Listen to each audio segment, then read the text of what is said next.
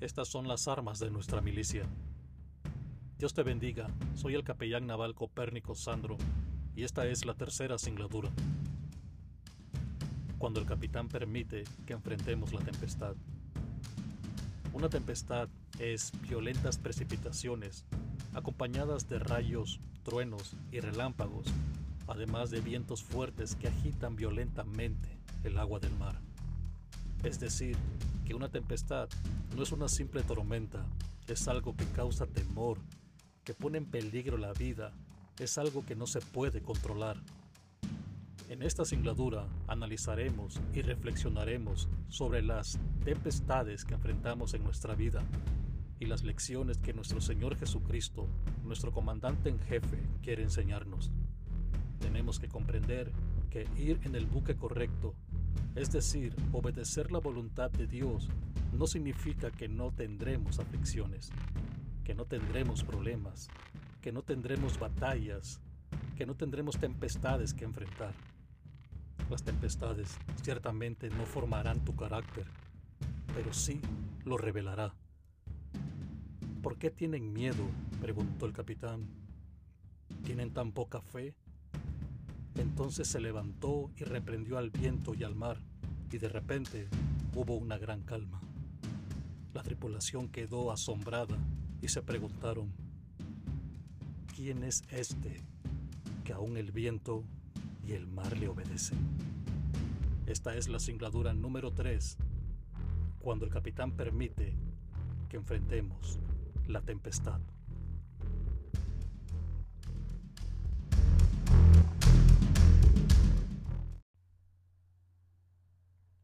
Esta es la singladura número 3 cuando el capitán permite que enfrentemos la tempestad. Mateo capítulo 8, versículos 23 al 27. Y entrando él en la barca, sus discípulos le siguieron, y he aquí que se levantó en el mar una tempestad tan grande que las olas cubrían la barca, pero él dormía. Y vinieron sus discípulos y le despertaron diciendo, Señor, sálvanos, que perecemos. Él les dijo, ¿por qué teméis, hombres de poca fe? Entonces levantándose, reprendió a los vientos y al mar, y se hizo grande bonanza. Y los hombres se maravillaron, diciendo, ¿qué hombre es este, que aun los vientos y el mar le obedecen? Nuestro Señor Jesucristo es el Maestro perfecto, él nos enseña por medio de lecciones en nuestra vida, lecciones que nos dejan grandes enseñanzas para fortalecer nuestra fe y para hacernos crecer espiritualmente. Muchas veces predicamos o muchas veces escuchamos mensajes de las lecciones que aprendemos cuando nuestro Dios nos lleva al desierto. Pero hoy reflexionaremos en las lecciones que aprendemos cuando el Señor nos lleva cuando el capitán nos lleva a enfrentar la tempestad. Una tempestad es violentas precipitaciones acompañadas de rayos, truenos y relámpagos, además de vientos fuertes que agitan violentamente el agua del mar. Es decir, que una tempestad no es una simple tormenta, es algo que causa temor, que pone en peligro la vida, que no se puede controlar. Analizaremos el texto que hemos leído y reflexionaremos sobre las tempestades que enfrentamos en nuestra vida y las lecciones que nuestro Señor Jesucristo quiere enseñarnos. Un punto muy importante a resaltar es este. El hacer la voluntad del Señor no significa una vida sin angustias. Repito, hacer la voluntad del Señor no significa una vida sin angustias. Mateo 8, versículos 23 y 24, dice así, Y entrando él en la barca, sus discípulos le siguieron, y he aquí que se levantó en el mar una tempestad tan grande que las olas cubrían la barca, pero él dormía. El texto nos muestra que fue Jesús quien eligió la barca. Fue Él quien entró primero en ella y luego los discípulos le siguieron. Ellos no sabían a dónde iba Jesús, pero ellos se subieron en la barca que Jesús eligió. En nuestra vida cristiana tenemos que obedecer la voluntad de nuestro Señor Jesús. Debemos subirnos en la barca de su voluntad. Debemos seguir a Jesús, no esperar que sea Jesús el que nos siga a nosotros. Los discípulos iban en la barca correcta. Iban en la barca con Jesús. Iban hacia donde Jesús había decidido ir, pero ellos no esperaban que Jesús iba en dirección hacia una gran tempestad en medio del mar. Tenemos que comprender entonces que ir en la barca correcta, es decir, obedecer la voluntad de Dios, no significa que no tendremos aflicciones, no significa que no tendremos problemas, no significa que no tendremos batallas y tempestades que enfrentar. Así que, habiendo hablado esta introducción, quiero contestar por medio de este pasaje bíblico por qué Jesús permite que enfrentemos tempestades en nuestra vida. Así que para empezar a explicar de una manera esquemática este texto bíblico, Jesús permite que enfrentemos tempestades en nuestra vida para que podamos experimentar su paz en nuestro corazón. Dice Mateo 8:24, y he aquí que se levantó en el mar una tempestad tan grande que las olas cubrían la barca, pero él dormía. Esta sin duda alguna es una imagen increíble, una imagen maravillosa. Debe haber sido algo fuera de serie ver la gran tempestad azotando la barca y ver a Jesús durmiendo tranquilamente en la barca. Era un ejemplo de la paz que solo Dios puede dar en nuestro corazón. Todos sabemos que Jesús nos ha dejado su paz, pero la única forma de experimentar esa paz, la única forma de vivir esa paz es cuando estamos en medio de las tormentas de la vida. Juan 14, 27 afirma lo siguiente, La paz os dejo. Mi paz os doy. Yo no os la doy como el mundo la da no se turbe vuestro corazón, ni tenga miedo. Esta es una paz que sobrepasa todo entendimiento. ¿Por qué? Porque el mundo anda constantemente en busca de paz, y las grandes naciones, las grandes agencias, eh, los grandes gobiernos hacen acuerdos de paz, pero es un reflejo de la paz eh, muy relativa o momentánea, que está condicionada por intereses creados. La paz que nuestro Señor nos da sobrepasa todo eso. Y es ahí donde radica esa gran diferencia, que mientras el Hijo y la hija de Dios, aunque estén pasando por la adversidad, aunque estén enfrentando tempestades, tienen la certeza de quién está con ellos y además experimentan su paz en medio del caos. Y la paz de Dios que sobrepasa todo entendimiento, guardará vuestros corazones y vuestros pensamientos en Cristo Jesús, nos afirma Filipenses 4:7. Es una paz que viene de meditar en las promesas de Dios y sus maravillas.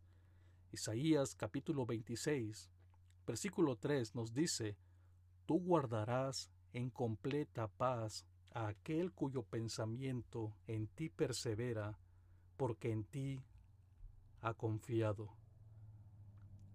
Segundo punto que podemos analizar en este pasaje de Mateo 8, ¿por qué Jesús permite que enfrentemos la tempestad?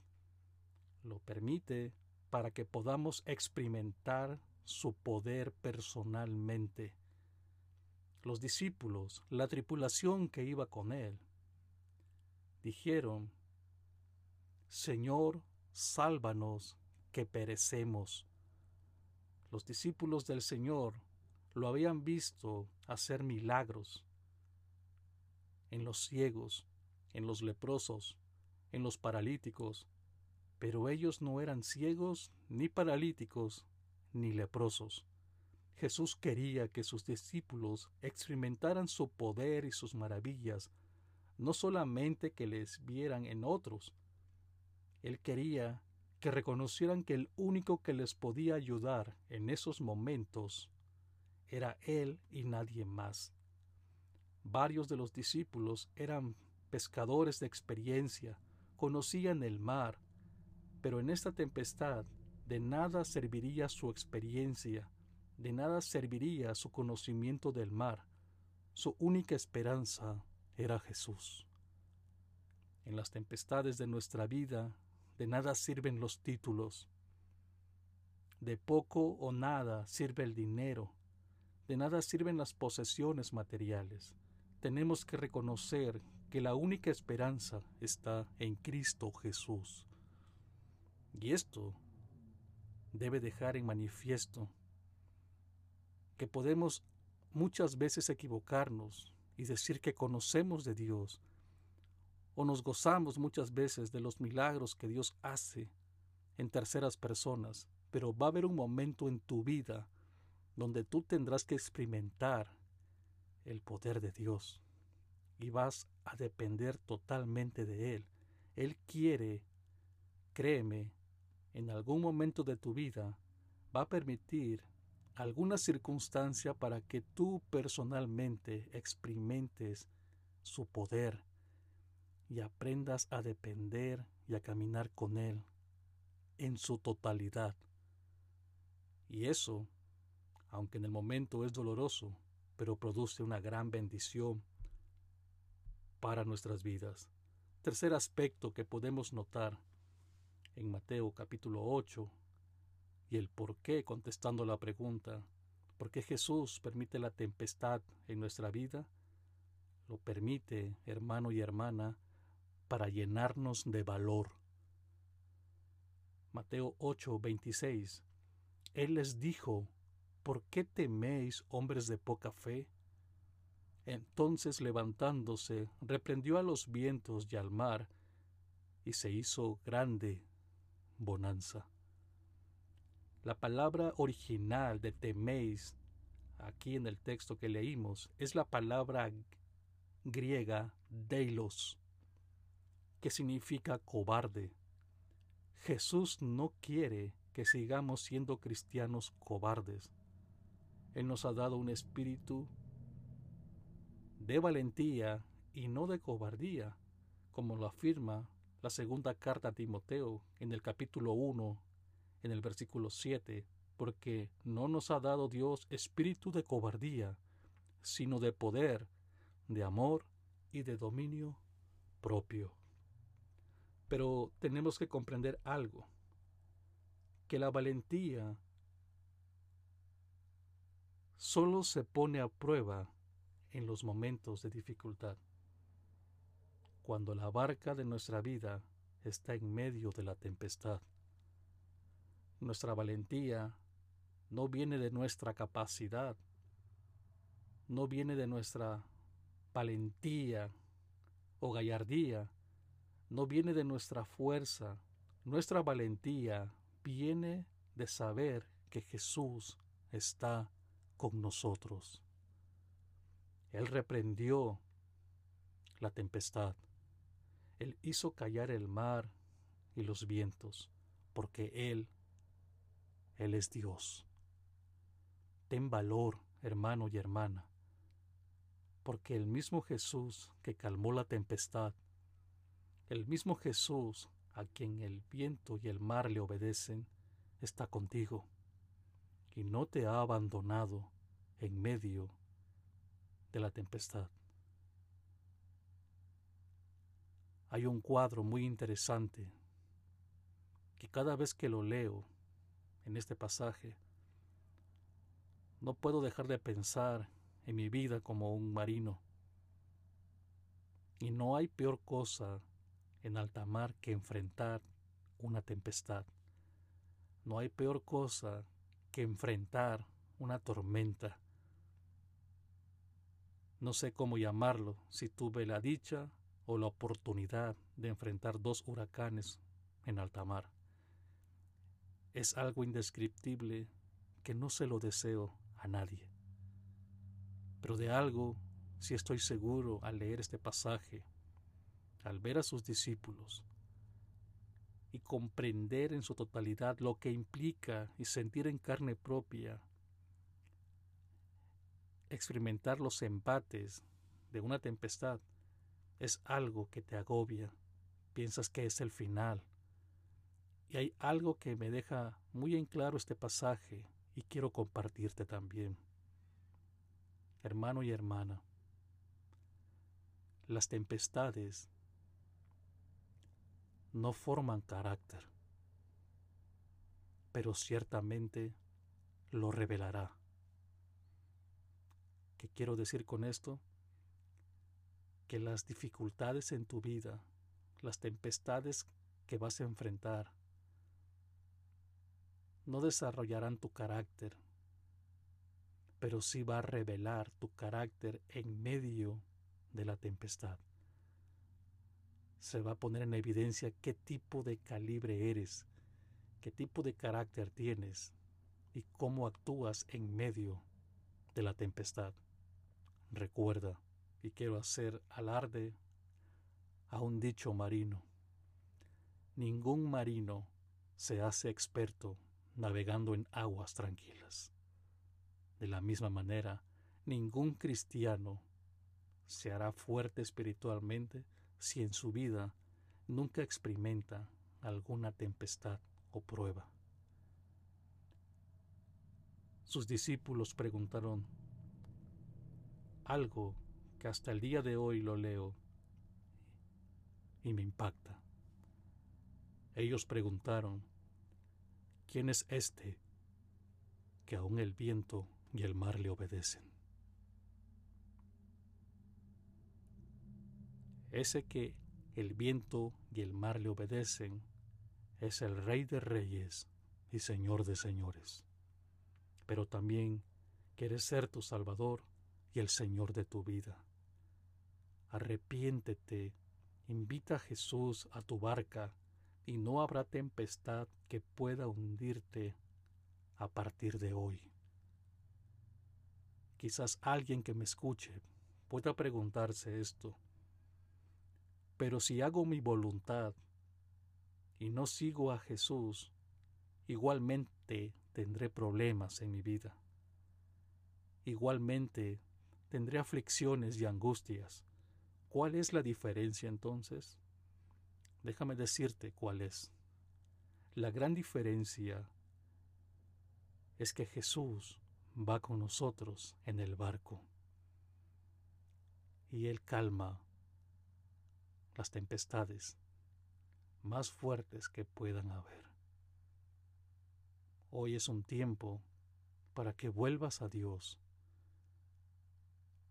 no con queja, sino con una actitud humilde y quebrantado, y decirle que quieres que Él esté en tu barca y enfrentar toda tempestad, enfrentar toda adversidad pero Él estando contigo en la barca.